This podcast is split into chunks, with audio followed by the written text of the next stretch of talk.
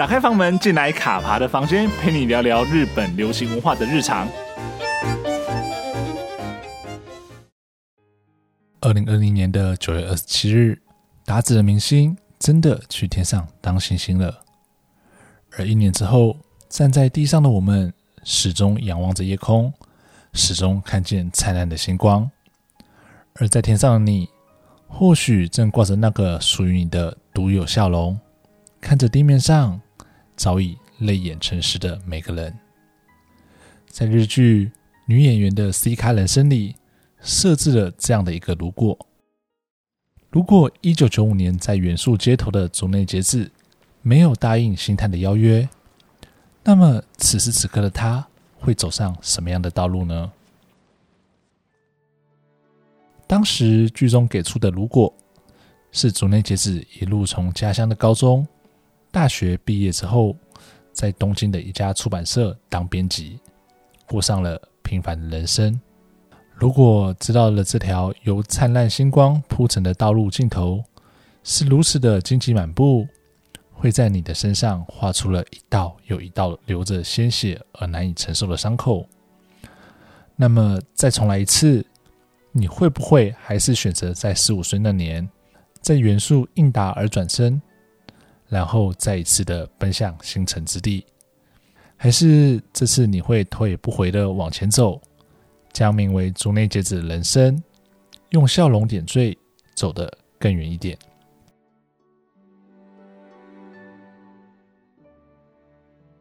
即便你已经离开了一年，但是仍不免想起。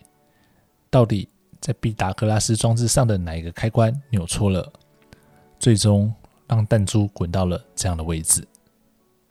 那时会想到的是，在二零一九年时，你不是才刚跟相识超过十年、相知相惜的后辈中林大树迎接了另一段人生吗？那时的你不是才刚诞下次子，在接受媒体采访时谈起家庭？丝毫藏不住的喜悦。你不是才刚产后复出，接了广告代言与杂志拍摄，准备要将你的演艺之路继续延伸下去吗？那时你不是说三个人会携手打造幸福的家庭，并且希望大家给你们温暖的守候吗？这些问题如今都已经没有解答了。而和很多人一样，是从《午餐女王》里麦田夏美的笑颜与竹内结子结缘的，往后却是在现在很想见你中被雨中的秋穗林牵引着，真正认识了这一位演员。后来回头去见了《冰上悍将》中默默支持并守护着李宗晴村的村濑雅树。时间的脚步没有停下来，继续一步步的往前走。在没有玫瑰花的花店里，那个怀抱着秘密却无法说出口的白户美樱，在草莓之夜中背负着伤痛的刑警吉川玲子，以及在信用诈欺师中闪闪发亮、令人向往、人如其名的明星，这些角色们风格迥异，各有特色与故事，在这些年来一个又一个的走进了观众的视野，以及竹内结子的生命之中。如果在元素的街头，他没有回头，那么无数的作品都将不会出现。竹内结子不过就是个在东京街头可能会擦肩而过的普通人而已。虽然不会邂逅这些被铭记的作品，但是他就不会这样子伤痕累累。他不用承受大风大浪的拍打，不用承受中村狮童的背叛，也不用让生活的一点一滴都被外界检视着。然而，历史之所以残酷，便是没有如果。所以，走过了这一年的崎岖路，我们终究接受了这个生病的社会破了一个洞，然后被折磨得千疮百孔的人们一个一个掉了下去。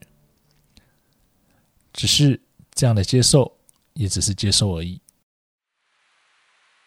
这时，我又会想起那一年，现在很想见你中。放不下家人的秋穗林，依照约定，在雨季开始之初回来了。他的出现抚平了遗留在生者身上的伤口。如今在大雨将至的时刻，竹内结子他并没有回来，他也没有回头。这次的他做了与十五岁那年截然不同的决定，他头也不回地往雨里走去。而看着他离去的背影，正在这里，我们早已分不清脸上是雨水还是泪水了。死去的人没有办法走向未来，而活着的人要带着他们的遗憾迈开下一步。在草莓之夜里，吉川玲子是背负着拯救的他却不幸逝去的警官佐田伦子的遗憾，踏出了人生接下来的每一步。